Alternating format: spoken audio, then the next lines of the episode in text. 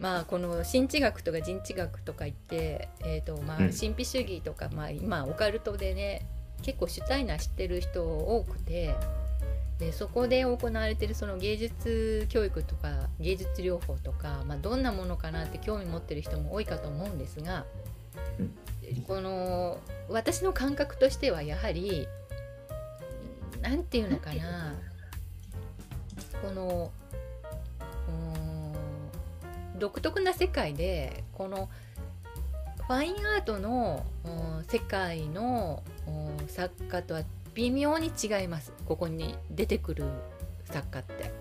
うんで最初に出てくる人がこのレジナルド・マシェルっていう人でこの人はさっきあの紹介したブラバッキーのなんかね建物その室内装飾をあの任されてその建物の中で制作をしてた一人で、うん。うん。でこの人はまあだからし新知学の教会にも参加しててその信奉者でもありもともと画家だったからその新知学に、えーまあ、使える絵っていうのかな？新知学がこう人々を強化する時に、えーまあ、イラストが必要なわけじゃない。うん挿絵っていう本を出版する時にそういったものを書いてたんだろうなということで、まあそれでも対策が残ってるんですこういう絵ですよこういう絵。うんうん。どうですか？どどんな感じがします？この絵。ちょっとなんかあれだよね。ファンタジーっぽいよね。そうそうそうそうそう。あれみたいなのよ。なんかあのタロットカードの絵みたいな感じね。うんうんうんうん。ね？そうねどうしてもこの進行するこのなんていうのかな概念をどのように人に伝えるかっていうことが大事になっちゃうからこういうものってどうしても説明画っていうかこの挿絵とかイラストになっちゃうんだよね。うんうんうんまあありがちだよなと思ってそういうものって。うんうんだからこうファインアートというものではなくて装飾画とか挿絵とかそういうジャンルになってしまうからどうどういうふうにこのさあのなんていうの私の中ではこの人知学とか新知学主義の絵画派みたいなのがあるかなという感じはするしそういう本もあったんだけど実際。ちょっとこのファインアートから外れるなという感じはするの。しかしそこにこうモランディあモランディじゃないごめんなさい。モンドリアンがこう入っていってそういうものにならなかったっていうところがまたモンドリアンのすごいとこかなと。うん。こっちのさ方向に流れていかなかったねうんうんねこういう絵こういう絵ってさうん。まああのーラファエル前半みたいな表現よねこれね まあそうそうね。あの時代に戻ってるよね。う。ん。え何が違うかっていうとそういうさスタイルっていうものを借りて表現したいものを表現してるだけだからそのこの画家のこのこの人にしか表現できない何かこのあり方っていうものが出てこないわけよ。うんうん。あり方っていうものはえ存在感でもいいし、えーその人の思考でもいいしそれからあ出てくるものの表現する色でにしてもと造形的な面白さとかもいろいろな筆跡とか何でもいいからその人しかできない世界っていうものがあればそれがファインアートになっていくけどもどうもスタイルはこのラファエロ前派でこのうんそして、えー、とこの新知学の考え方に沿った表現っていうことの、まあ、作品っていうことになるから、うんそうなるとやっぱりこうちょっとこう純粋なアートというふうに紹介しにくいなと思ったの。ところがねそんなことであ難しいなこれあの紹介できないなと思ってたところにうんここへ突然大発見が起きてうん すごい作家が見つかっちゃったの。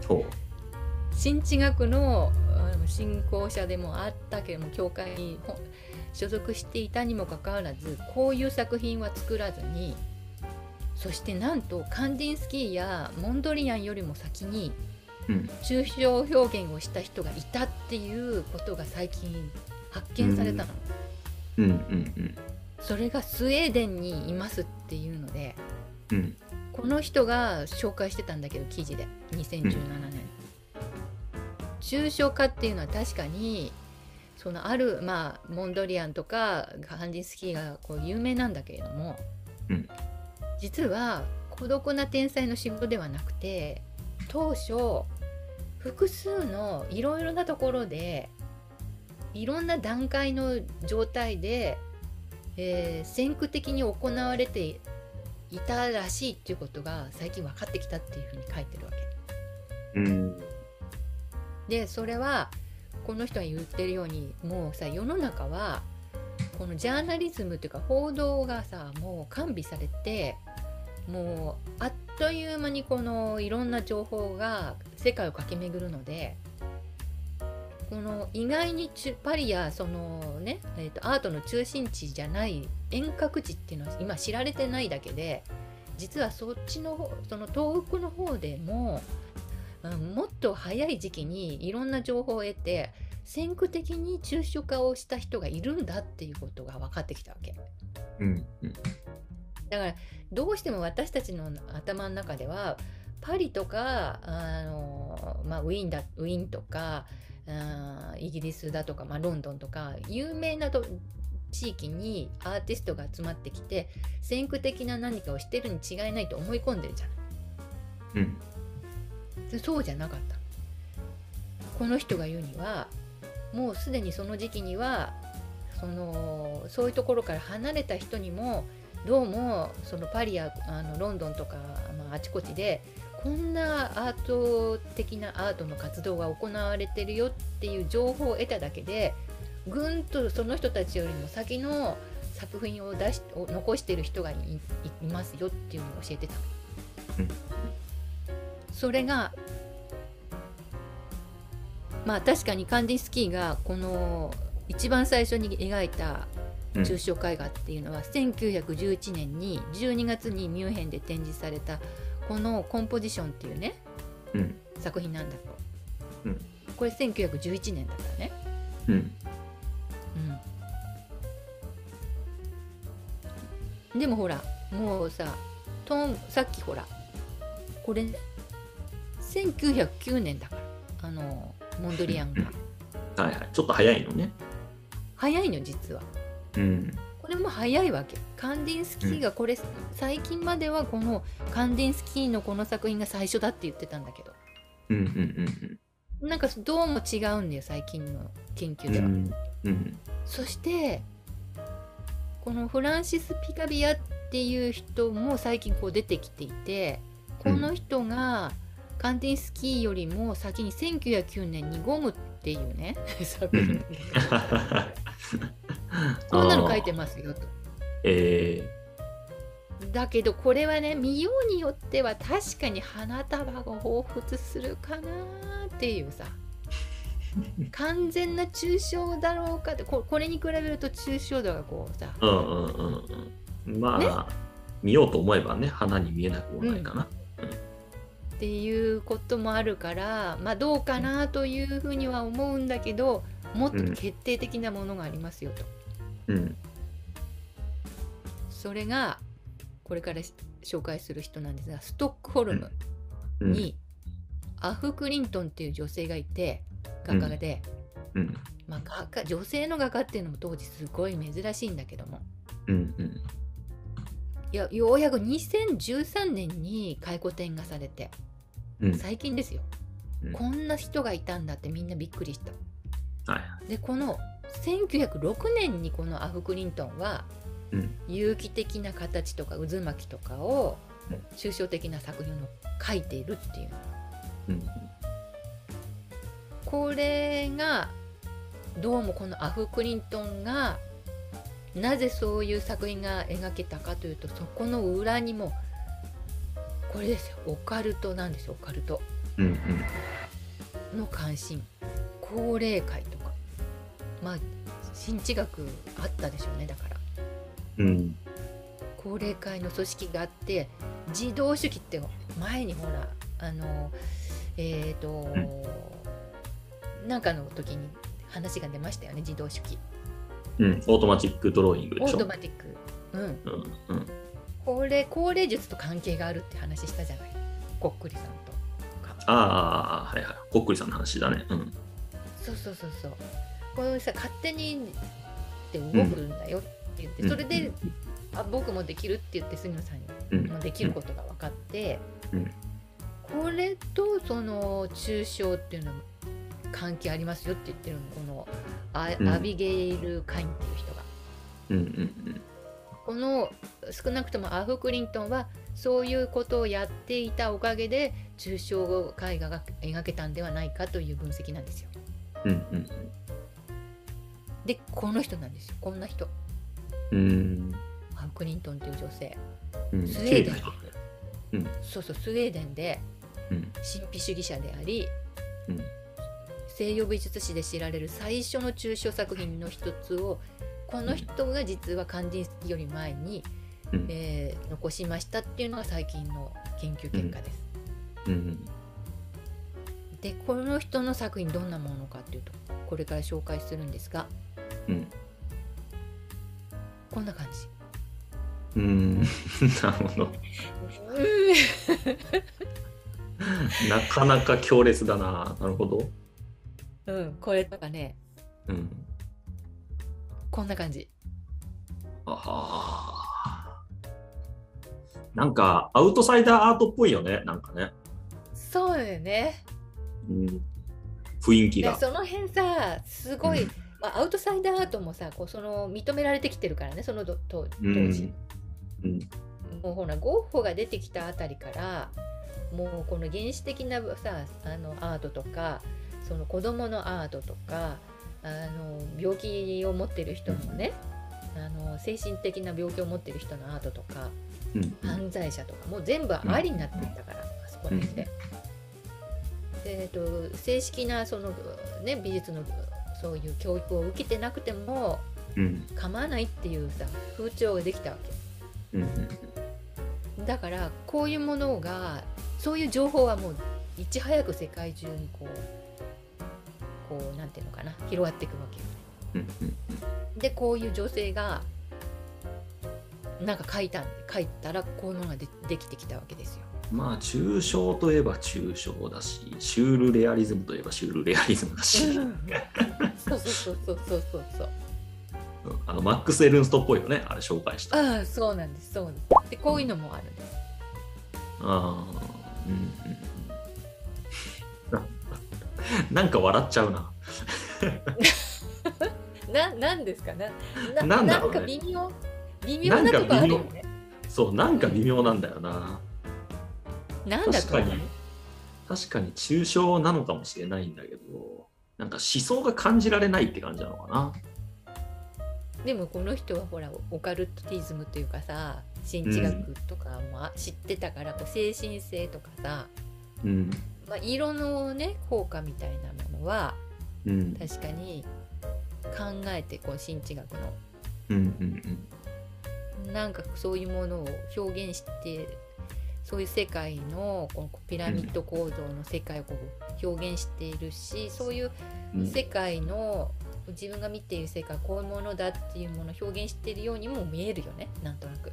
なんだろう。だとしたらあれかな。技術？まあ技術まあぎこちないとこあるよね。うん。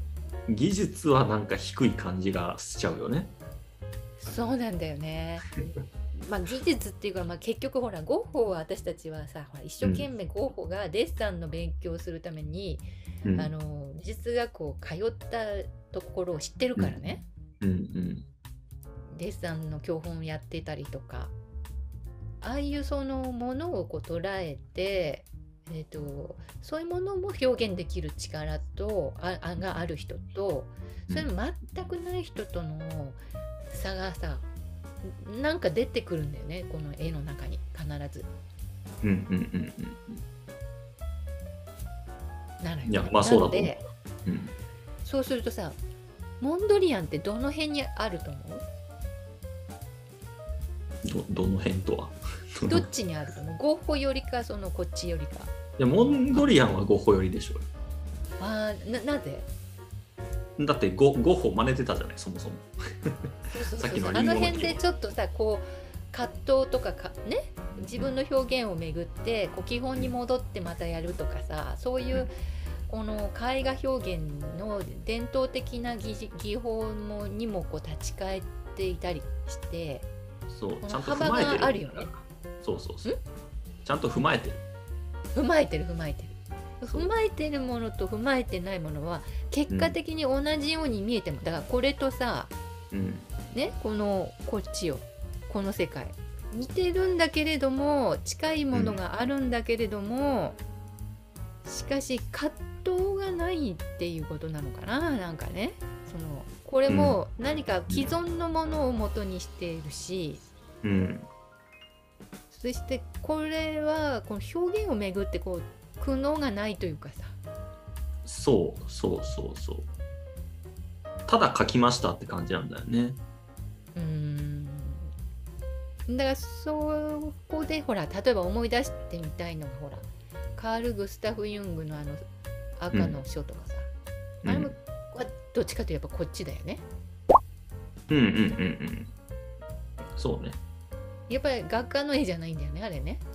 うんまあユングもそうだしあのだから錬金術とかで描かれてた絵とかも全体的にこっちだよね。そうなんだよね。ということで私もこのね記事を読んでねうん。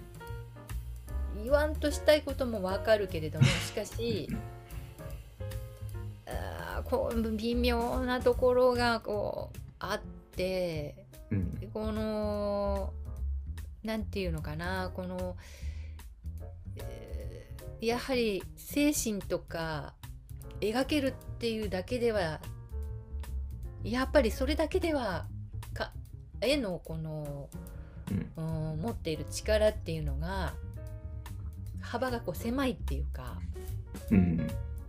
なんて言っていいのかわかんないんだけどそのもの自体のわにの悪さとか正しさとかそういう問題ではなくて、うんえー持ってる世界の違いなのかもしれないね。そうねなんかね文脈が違うんだよだからうん、そうなんだよね。うんなんかそれはもちろん絵同じ絵絵は絵なんだけども多分その主流主、まあ、本流と主流みたいな感じで主流に乗ってない感じがするんだよね。そうなんだよな。うんここがだからこれからの私たちはいろいろな作品を見ると思うし存在するし、うん。まあ杉野さんも最近そのね大阪のさそういう新しいさあの発掘された画家の作品を見たりうん。する機会が出てくると思うんだけどうん。やっぱりさいろんなものを見た上であやっぱりそれぞれ違う世界でそれどなぜ違うのかなっていうそこをこうよーくこう観察したり感じたりすることができたらいいんじゃないかなと思うんうんうんでね今ね話してて思ったんだけどあの、う。うん何が大きく違うかって今分かったんだよ。あのうんうんうんすごい何？で何が違うかっていうと結局さっきのなんだろう新しい抽象絵画あー初めて作ったっていうこのアフ・クリントンのうん。絵っていうのはなんかね木木をてらってるんだよ結局。うん、でそのモンドリアンとかがやろうとしたことっていうのは新しい主流を作ろうとしてるんだよね。うーん。うん、だからその主流から外れたものを作りましたっていうだけのものとその主流にのっとって新しい主流をこうやって強引に作ろうとしてるんですというのとうん。のその違いかなっていう感じだね。そうなんだよね。うん。だからねそう言われてみると現代アートってうん。主流なんですかっていう話になるの。うん、そうね。今一生懸命みんなほら夢中になっているからうんいかにも主流になってるように見えるんだけどもうんそこでリヒターがこう注目されるのは何かというとリヒターはさこう伝統的な絵画のこう流れをちゃんと踏まえた上で自分の新しいことやってるからね。それがすごく光るから取り上げられるのよやっぱり。うんうん。で絵画ってさ現代アートの中でものすごくこう肩身狭くなってきてるんだけどそれはなぜかというとさこう奇抜なものを出すっていうのが今の新しいやり方だと思っちゃうからうん。それはねもうエイブルアートとかさそのうーんなんていうのかなこう反発で起きてくる絵画っていうものぐらいがこう、アートとこう認識されちゃうところがあるところで絵画がすごい苦戦してるところなのよね。そうね。だから、うん。そう村上隆ぐらい振り切ったらいいんだけどね。ある意味ねまあだよね。そのまああそこまで振り切っちゃえば逆逆に楽なんだけど。うんうんそうそう。まあそう。だからもうあの人はもう捨てちゃったんだよね。その、うんそうそうそうそそうの文脈を捨てたのよ。うん。うん、捨ててもうこの現代アートっていうものに挑戦してるんだと思うんだけども絵画から。うんなんだけども、うんやっぱりこの私としては絵画は絵画でそしてこうんと絵画の歴史に踏まえた上でのまたこのこの作家しかできないものを、うん、どうやったら作り出せるかっていうそれをに一生懸命なることが重要なんじゃないかなと私は自分自身ではそう思ってるわけ。うん。うん、そこがなかなか今の時代は理解されないんだけど。まあ、今の時代に限らない。からだからえ？それは何？それは多分いつの時代もだよ川原さん。そうそうそうそうそうそう。だからゴッホが苦労したのはそこじゃないだからそう。でモンドリアンも苦労したわけよ。モンドリアンも苦労したんだろうね。だからあの線線を書いてさあんなん理解されないよね。そうなんだよ。そこ今だからすごい重要なこと喋ってるんだけどまたこの動画なんかどうせねあんまり大してヒットしない再んだけど。残念ながらあんまり再生されない。こんなことされてると。おそらく。まあそういうもんですよだから。うん。重要なことって気がつかれないしうん。うんその聞いてもすごいなっていうのが分かる人はほんのわずか。そうそういうもんです。面白いよね。だからねベラベラベラベラ私は喋っちゃってもまあだどうせわかんないしいいやとか すごい重要なこと言ってるから本当は教えたくないよこれ。そうねライバルにヒント与えちゃってるからねそうそうそうでもね多分ライバルは見てないよこの動画。見てないだろうねそういう話なんですよ。それなのでもう安心して、まあ、好きなことをあ重要だなって思うことをととにかく喋ることが私にとっては大事で。うん。そこで私はここをひ最後に紹介したいなと思うわけです。うん。うん。花。このねこれなん誰の作品だと思います？え僕の知ってる人なの？あし見てもすぐわかんないんだね。すぐは分かんない、モンドリアン。あこれモンドあモンドリアンなの？え全部モンドリアンです。えうん。これね案外ね知ってる人にしか知られてなくて。ああれか。だいぶあ？あれ違ったっけ？なんかモンドリアンが恥ずかしいから出すなって言ったやつじゃなくて。そうそうそうそう。それがこれですよ。あそれがこれか。だいぶ前に聞いたたことあるねそれね。話はしてたんだけどもう、んうんもったいないからね人に見せたくなかったの。うん。あ川田さんがね。川田さんが見せたくなかったの。そう。もったいなくてこんないいもの。これさすごい前に買った画集なんで、もう動画をやるとかこかんそういうことじゃなくてそのために買ったんじゃなくて、もうずいぶん前に私はこの画集をしててねモンドリアンがこういう花を描いていたというのを201615年あたりにもう知ってたんですよ。うんうんで買ったんですよこれ結構やっぱり高くてね、えーすごい値段で買ってうん 誰にも教えたくないと思ったの しかし私はこれをきっかけに花の絵を描いてみようと思ったでただの花の絵ではなくてモンドリアンができなかった花の絵を描きたいと思った。うんうん。なぜかというとモンドリアンは本当に人に知られないようにと思って本当にこうリアルに描いたデッサンのこの水彩画をさ、うんもう最後はね自分の作品ではありませんって言ったぐらいで隠したかったわけ。うんううん。ん、じゃあ隠したくないさ抽象的な花をなぜモンドリアンは残さなかったんだろうと思って。うんうんそのヒントはささっきねちょっとこうヒントになるような作品あったじゃんこれ。なぜこれのシリーズで花を描かなかったかなと思ったわけ。ないのよそれが。うん。残念ながら、ここからもうねすぐこれになっちゃうわけ。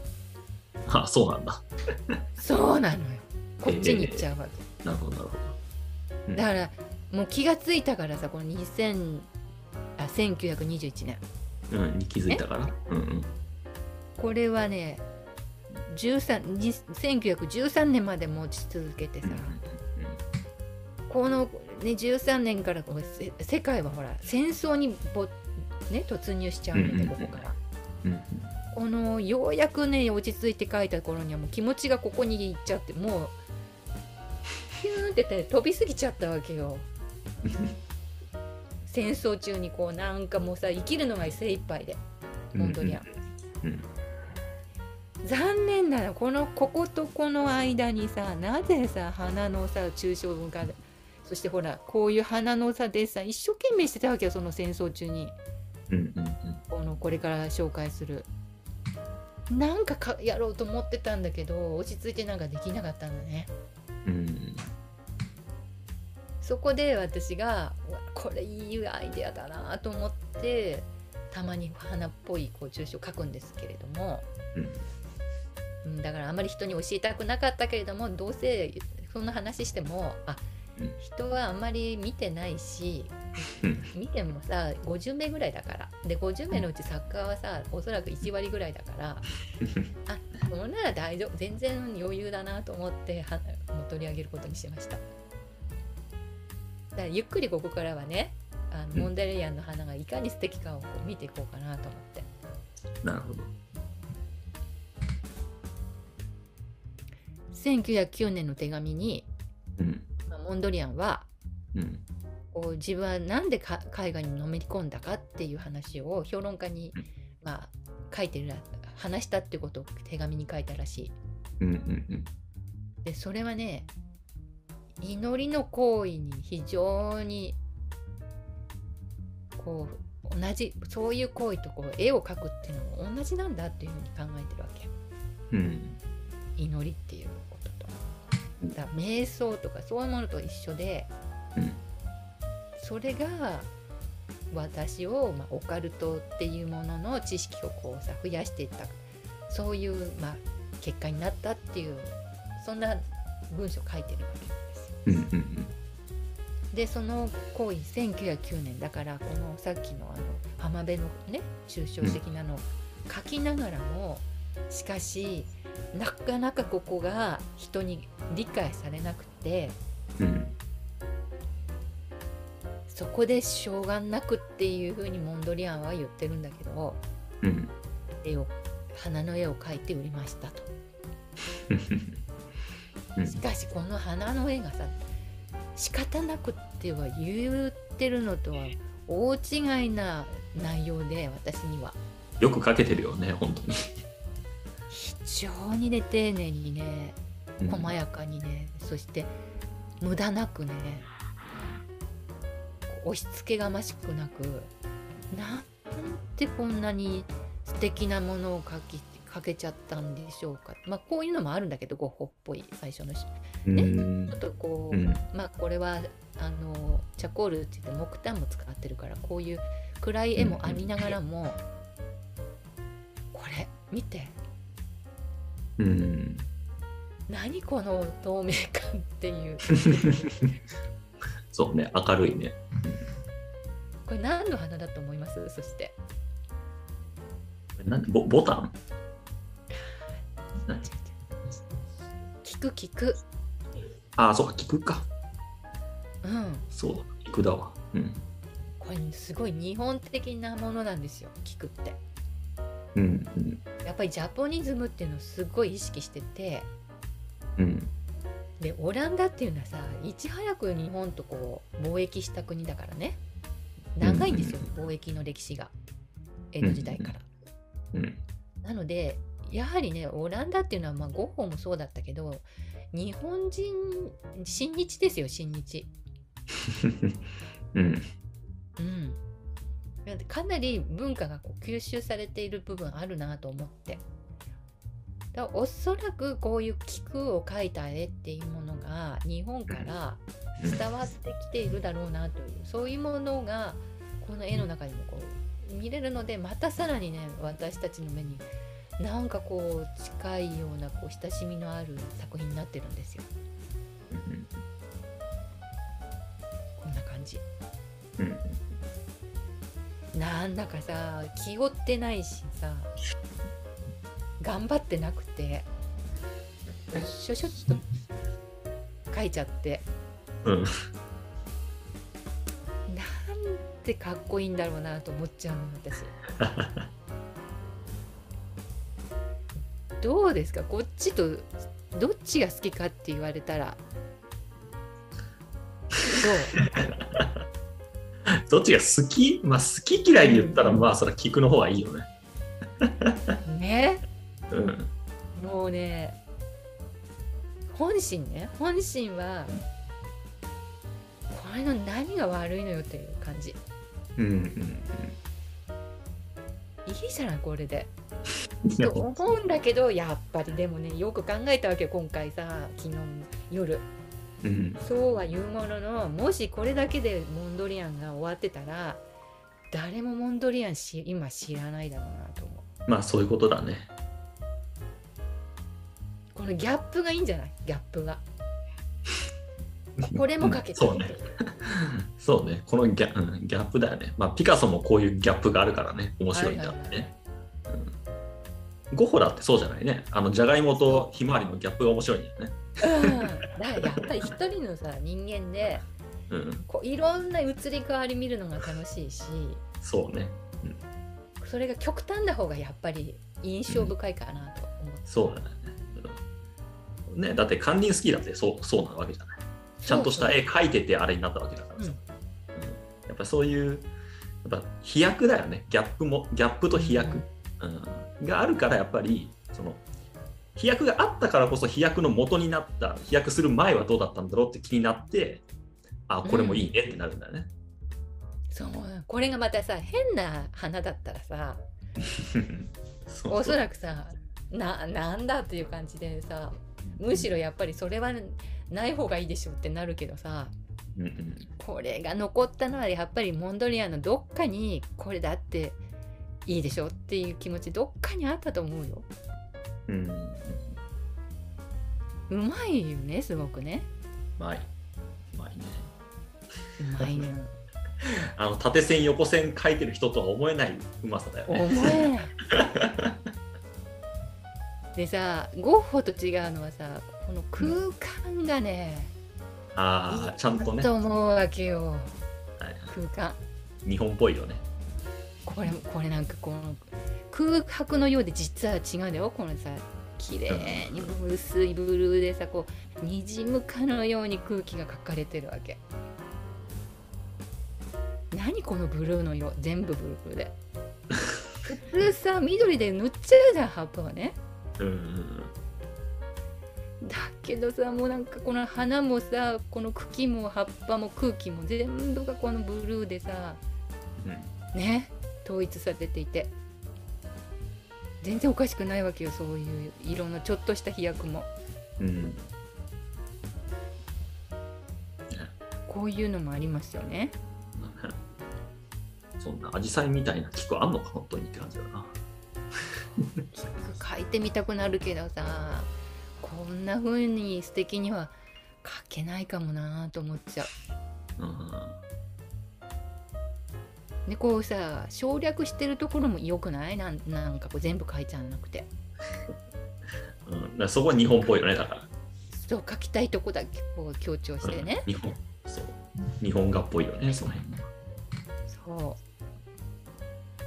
う。何このさなんかさもうにっこり笑ってるみたいに見えちゃう花が。かわいいよね。かわいいのよなんか。かわいいよね、この絵はね。うん。なんかむくっとしてさうん。何？みたいな感じ。何？みたいな感じなのよ。なんか菊がこうかうん。語りかけてくる感じ。はいはい。ね？うんなんか一つ目小僧に見えてくるわけよこのなんかさこう感情移入しちゃうわけよ、でこれなんかよ横顔とかに見えるもんね、これちょっとね。そうなのよ。なんかねうん。こう乗り移っていくっていうのかな人柄が、いいなんか結構いい人だったのかなと思っちゃうわけ。これを書いてる人いい人なのかもなと。まあこういうふ暗いのもあるんですよたまに。うん、でもかっこいいね、これはこれで。かっこいいのよ。なんか色調がね多分ねこう無駄なねなんか余計なことしないね、うんうん統一感があるのね色のうん。うん色に。うん。これ。うんこれなんかもね書けそうで書けないよこういうの。うん。なんかさいいとこ見せようと思っちゃうわけよ。綺麗でピンとしたさ花を描こうと思っちゃうじゃん。だけどさよれっとしてるのにさうん。自然でさあこういう時あるよな花。もうさ少しさうん元気がなくなっちゃってるんだけど。うんうんでもさこういう元気がちょっとなくなってるのもまた良くない？なんかこう心が こう病んでる時なんかさこういう方が良くない？なんかあんまり綺麗すぎるとさ何ああんなに元気でみたいにさなんか妬ましいじゃない？ね？まあまあね、うん、あね。だけどさこうよれっとしてるとさあなんか心がこうくじけそうな時あ花も一緒に一一緒になんか悲しんでくれてるみたいな感じ。で なるほど。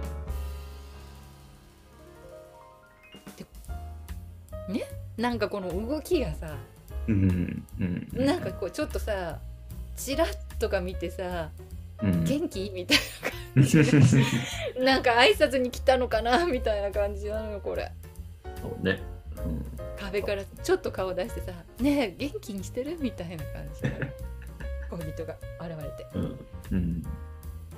なんかその動きもさ捉え方がなんか心にくくて。うん。うんねなんかこう気負ってないわけよ。うん。うん。素直っていうか。いいとこ見せようとは全然思ってないわけ。だからこういうのも出てくるわけあここからなんか抽象きそうだなと思ってさ。うんところがねここで終わっちゃうわけよなんか。ここからね。うん花はこれで終わりなんだこの感じいでや花終わんないんだけどさうんうん。ここからちょっとね趣が変わってくんだよね。あ方向変わるのか。ちょっとね、まあ、こういうのはずっと続く。こここうなってくわけええこれひまわり？ひ違うか。なさなんか一つ目構造みたいに見えちゃう私。うんまあそうね。さこれ。そうね。うんそう見えるね。人間っぽいのよなんか。うんうんこれもあるのほら。あこれもなんか人間っぽいね。なんかね。顔っぽく見えるね。ほら。うん。さやっぱこれ戦争とかもあるし。うんなんか違うこと考えてなんかさあんまり綺麗なの書いててさなんかメルヘンおじさんみたいにめ思われたら嫌かなとかさ。うん。まあこれ24年まで書かれてるから1908年から。結構これ気に入ってずっと持ってるんだよね多分メンドレーは。うん。でもさこれこういうの書くとさ一方でさなんか綺麗なのばっかり書いてるとバカみたいかなみたいなさ。なんかすごいめめしい男に思われるかしらみたいに思っちゃったのかなと思って。うん。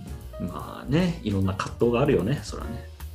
あるんだからいろんな葛藤が見えるとこがこのねモンドリアンのねいいところかなと思うの本人は絶対ね、いいと思ってないと思うんだけど。うん。そうね。うんまあこうさす素直にさ書くんだけどやっぱりさ素直なのいいんだけどこれじゃ絶対自分は有名になれないなと思ってるわけよ。うん。まあ、いい生活はできそうだけどね。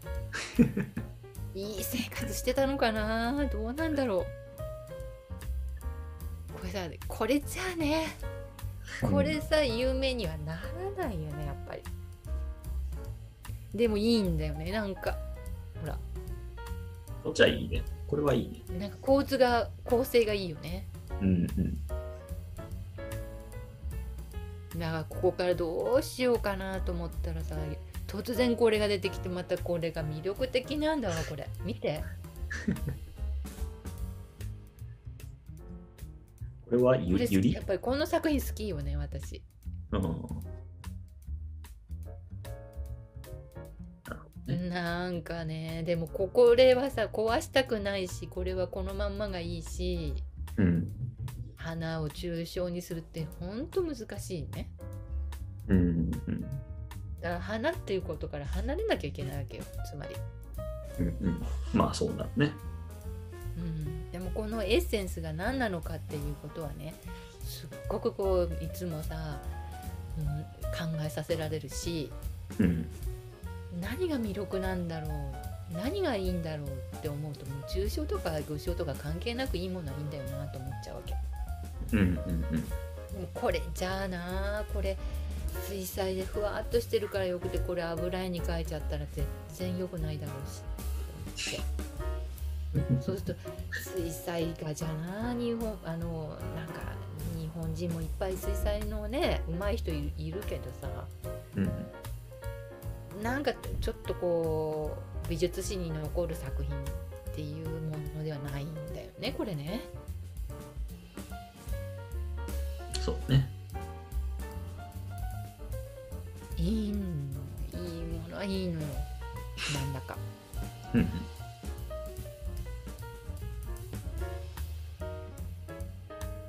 見てこれいいよね なんでこんなにいいんだろうと思ってこれなんかさ確かにさこれがハンカチとかにさ印刷されてたらうん。もうちょっとやっぱりファインアートじゃないよねとは思うんだけど、うん。うん、うん。でもこれがモ,、ね、モンドリアンの作品ですって美術館で額に入れて飾ってあったらうん。誰が見てもはあと思ってさこんなのあるんだと思っちゃうもんね。そうね。でなんかこうさ絵がわからない人にもうん。あモンドリアンだったら好きになれるそうかもっていう作品なのよ。絵って、絵っていいなって思わせるうん。うん。写真じゃなくてやっぱり絵だからいいんだよねっていううん。こんなのさささって描いてくれる人が近くにいたら「あ描いて描いて」って思思っちゃう言っちゃうよねやっぱりねそうね。これずっと描いててって思っちゃ